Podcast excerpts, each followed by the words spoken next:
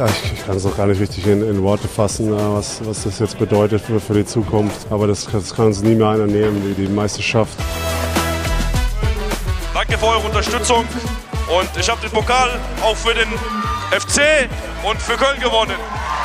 Yeah! Wow.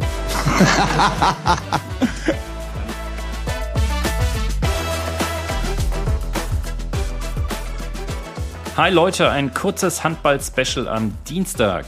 Also was für ein beeindruckendes Spiel. Gestern, der Knoten scheint geplatzt zu sein. Das muss man erstmal so hinstellen, ähm, nachdem, wenn auch berechtigtem Kritikhagel der letzten Tage. Aber der Druck muss da schon recht hoch gewesen sein, nämlich an einem Team. Gestern hat dann einfach alles gestimmt. Zunächst gewinnt Frankreich gegen Österreich, nach Pausenrückstand wohlgemerkt, doch noch, und ebnet uns äh, so den Weg ins Halbfinale. Kroatien verliert, hat somit keine Chance mehr auf das Halbfinale. Und dann erweckt die deutsche Mannschaft das Biest Köln Arena. Also ab der 40. Minute war das Thema eigentlich schon durch für mich, auch wenn das natürlich Käse ist. Bei einem Handballspiel kann so viel passieren. Aber der Reihe nach. Also das war in der ersten Halbzeit natürlich ein ganz schönes Run-and-Gun-Spiel und ein äh, heftiger Schlagabtausch. Also da äh, stand es nach sechs Minuten, glaube ich, 6-6 und sechs Gegentore in den ersten sechs Minuten. Das ist ähm, einfach zu viel. Auch wenn die Ungarn natürlich da ein paar schöne Rückraumfackeln eingeschweißt haben. Man konnte aber schon den Fortschritt zum Österreich-Spiel ähm, klar erkennen. Wir haben das Spiel endlich schnell gemacht, wir haben viel gekreuzt, wir haben klare Wurfchancen auch über die Außen generiert. Und beim 17-17 zum Beispiel, beim Anspiel von Heimann auf Kohlbacher, konnte man das exemplarisch gut sehen, wie sich das Offensivspiel weiterentwickelt hat, gestern im Vergleich zu den anderen Spielen. Alle reden da ja immer über Juri Knorr als Schlüsselspieler in der Offensive, aber wie Julian Köster das Spiel gestern an sich gerissen hat, ist nichts anderes als absolute Weltklasse. Der Junge hält den Mittelblock hinten zusammen, arbeitet sich in der Defensive ab, um dann noch in der Offensive die entscheidenden Akzente zu setzen, durch direkte Abschlüsse oder eben Räume, die er für andere schafft. Das war gestern überragend. Auch wenn das gestern natürlich insgesamt eine sehr gute Mannschaftsleistung war, haben für mich Sebastian Heimer und Julian Köster das Spiel für uns gewonnen. Beide waren durch die Torgefälligkeit in der Offensive einfach unverzichtbar. Die hat dann entweder direkt zum Tor geführt oder die entsprechenden Räume ähm, für den Kreis geöffnet und geschaffen. Und wenn man jetzt ein Haar in der Suppe suchen will, dann äh, wahrscheinlich das, dass wir insgesamt wieder zu viel haben liegen lassen in der Offensive. Und da brauchen wir halt eine höhere Effektivität in Zukunft, gerade gegen die Top-Teams.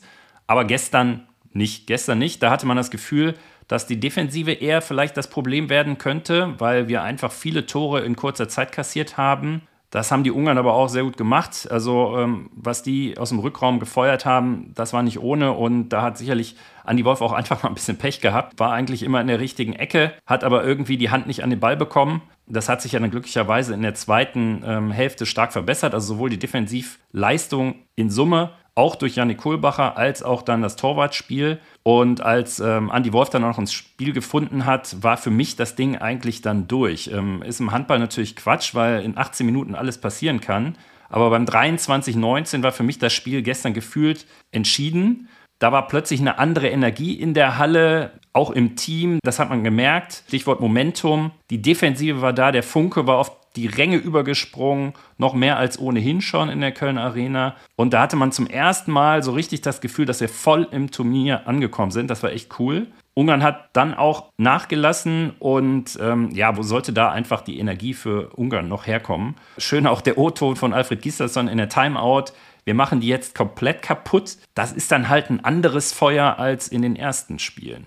Also, das macht Lust auf mehr. Wie geht's nun weiter? Kroatien kann nicht mehr weiterkommen. Kein Spieler von denen möchte sich noch verletzen im bedeutungslosen Turnierspiel. Und vor allem, und jetzt wird es wichtig, müssen sie verhindern, dass Österreich ins Halbfinale kommt. Warum ist das so? Weil Österreich im Falle eines Halbfinaleinzugs den Kroaten den Platz beim nächsten Olympia-Quali-Turnier wegnehmen würde. Sollte also Österreich gegen Island morgen gewinnen, was durchaus denkbar ist, und Frankreich gegen Ungarn, was ebenfalls gut sein kann, wäre Kroatien raus aus der Olympia-Quali bei einem Sieg gegen Deutschland am Mittwoch. Und bei aller Liebe, so dämlich kannst du ja nicht sein als Kroatien. Insofern ist eigentlich jetzt alles auf Halbfinale gestellt. Unterschätzen sollte man die kroatische Einstellung trotzdem nicht. Wer weiß, man weiß ja auch nicht, wie die Spiele ähm, am Mittwoch vorher laufen. Zudem heißt er jetzt auch, sich auf hohem Niveau weiter einzuspielen für Dänemark, die ja wirklich die Übermannschaft im Welthandball ist. Vielleicht geht da aber was. Also wir werden sicherlich im Halbfinale, sofern wir da hinkommen, klarer Außenseiter sein, haben also überhaupt keinen Druck. Und das Kölner Arena-Spektakel im Rücken, wo wir noch nie ein Pflichtspiel verloren haben im Handball. Aber ähm, ja, jetzt erstmal Kroatien, würde ich sagen. Freut mich für das Team und Alfred Gislason, die jetzt vielleicht doch einen Offensivschlüssel gefunden haben. Spielweise, Körpersprache, die gelösten Gesichter nach dem Spiel geben jetzt wirklich Anlass äh, zur Vorfreude. Also vielleicht hat es da Klick gemacht und das sogenannte Drecksspiel gegen Österreich war so ein kleiner Wendepunkt. Wie eben halt so oft bei großen Sportturnieren, egal in welcher Sportart, so ein richtig zähes Spiel brauchst du da scheinbar. Aber Halbfinale wird dann natürlich eine harte Nuss.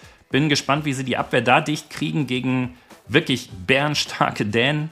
Das ist ein anderes Kaliber.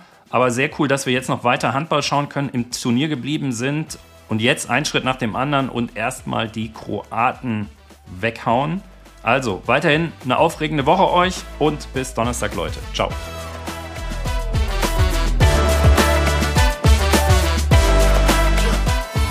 Nein, wir können nur sagen, tausend, tausend, tausend Dank. Es war fantastisch.